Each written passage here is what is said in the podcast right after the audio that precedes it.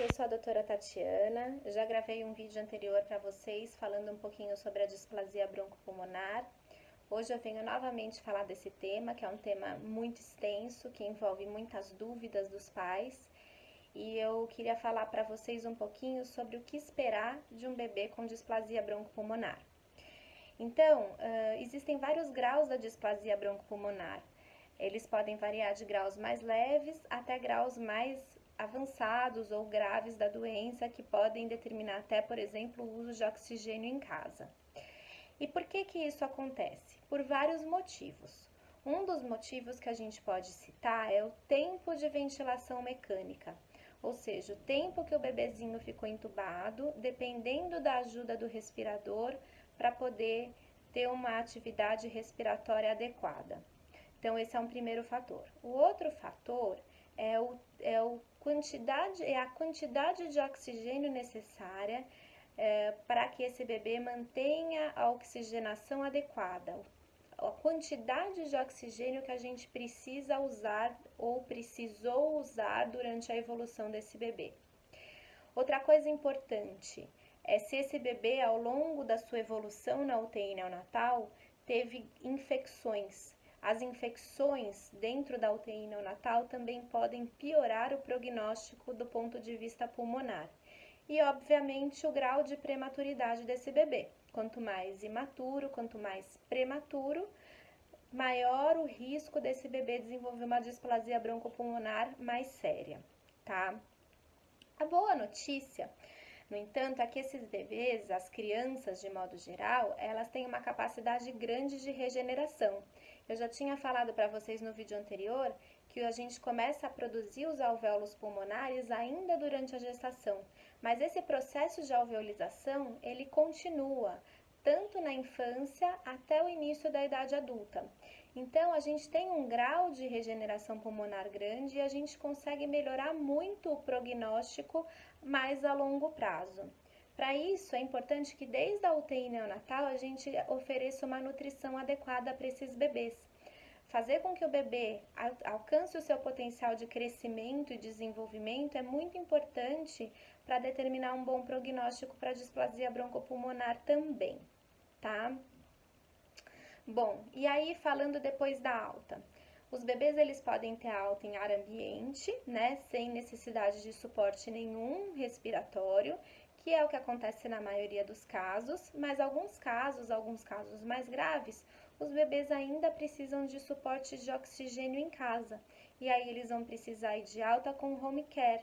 E esse oxigênio vai sendo retirado aos pouquinhos, conforme esse bebê cresce e vai diminuindo sua demanda pelo oxigênio, tá?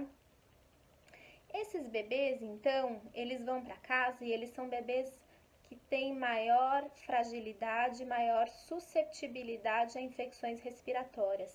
Então, é, os, as infecções respiratórias mais comuns são a bronquiolite e as pneumonias. Em crianças não prematuras, em crianças não displásicas, essas infecções podem passar aí como infecções mais tranquila, sem muitas consequências. Mas em bebês displásicos, as infecções respiratórias podem evoluir muito mais rapidamente e com maior gravidade, muitas vezes precisando de internação hospitalar, novamente necessidade de suporte respiratório, gerando várias consequências para a criança, tá? Então, por isso, é muito importante a gente ter em mente que esses bebês, eles precisam ser preservados. A gente tem que ter uns cuidados especiais com esses bebês para evitar infecções depois da alta hospitalar. Então, a gente tem que ter muito cuidado com as visitas, com a exposição desses bebês em lugares públicos, em lugares cheios. Agora, obviamente, em vigência da pandemia da Covid-19, a gente está tomando vários cuidados que até então a gente não cuidava, né? Então a gente está se expondo muito menos, a gente está saindo de casa muito menos, a gente está usando máscara, a gente está se juntando com pessoas em, em momentos muito mais raros, né? Mas durante a vida normal, a gente tem que ter em mente que esses bebês têm que ter mais, eles precisam de mais cuidados, que a gente tem que expor esses bebês com mais cuidados, porque as infecções respiratórias para esses bebês são potencialmente mais perigosas, tá? Outra coisa que a gente tem que também discutir, é importante discutir com o pediatra que está acompanhando essa criança, é a indicação de entrar na escola, porque a gente sabe que na escola as crianças ficam mais doentes, elas estão expostas a maior número de infecções, né? Então, esses bebês, uh, em alguns casos, a gente precisa adiar um pouquinho a entrada na escola para poupar um pouco e para preservar e, e contra esse tipo de infecção, tá? É, por último, eu queria falar um pouquinho para vocês sobre o palivizumab, que é um anticorpo que é utilizado aí para a gente prevenir a bronquiolite pelo vírus sincicial respiratório. O vírus sincicial respiratório é um vírus que, por exemplo, num adulto pode dar um resfriado, numa criança maior um resfriado, uma gripe, alguma coisa mais banal. Mas num bebê prematuro, bronqui, broncodisplásico, ele pode evoluir como uma bronquiolite muito grave.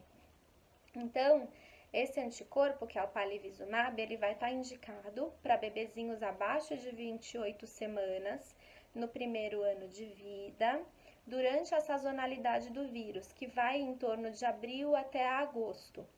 E para bebezinhos broncodisplásicos até o segundo ano de vida, quando esses bebês fazem uso de oxigênio suplementar ou quando esses bebês usam algum tipo de medicação como corticoides, broncodilatadores, diuréticos, até mais ou menos seis meses antes do período da sazonalidade dos vírus. Então é importante você que tem um bebezinho prematuro sempre conversar com seu pediatra. Na época da sazonalidade do vírus sincicial respiratório, ele vai fazer a prescrição, o pedido do palivizumab e, é, e esse medicamento é para os bebês que têm indicação pode ser realizado na rede pública de saúde porque ele é uma medicação de alto custo, é bastante cara. É, então era isso que eu queria falar para vocês nesse vídeo de hoje, é, dos cuidados dos cuidados diferenciados aí que a gente tem que ter com bebezinhos displásicos depois da alta. Um grande beijo.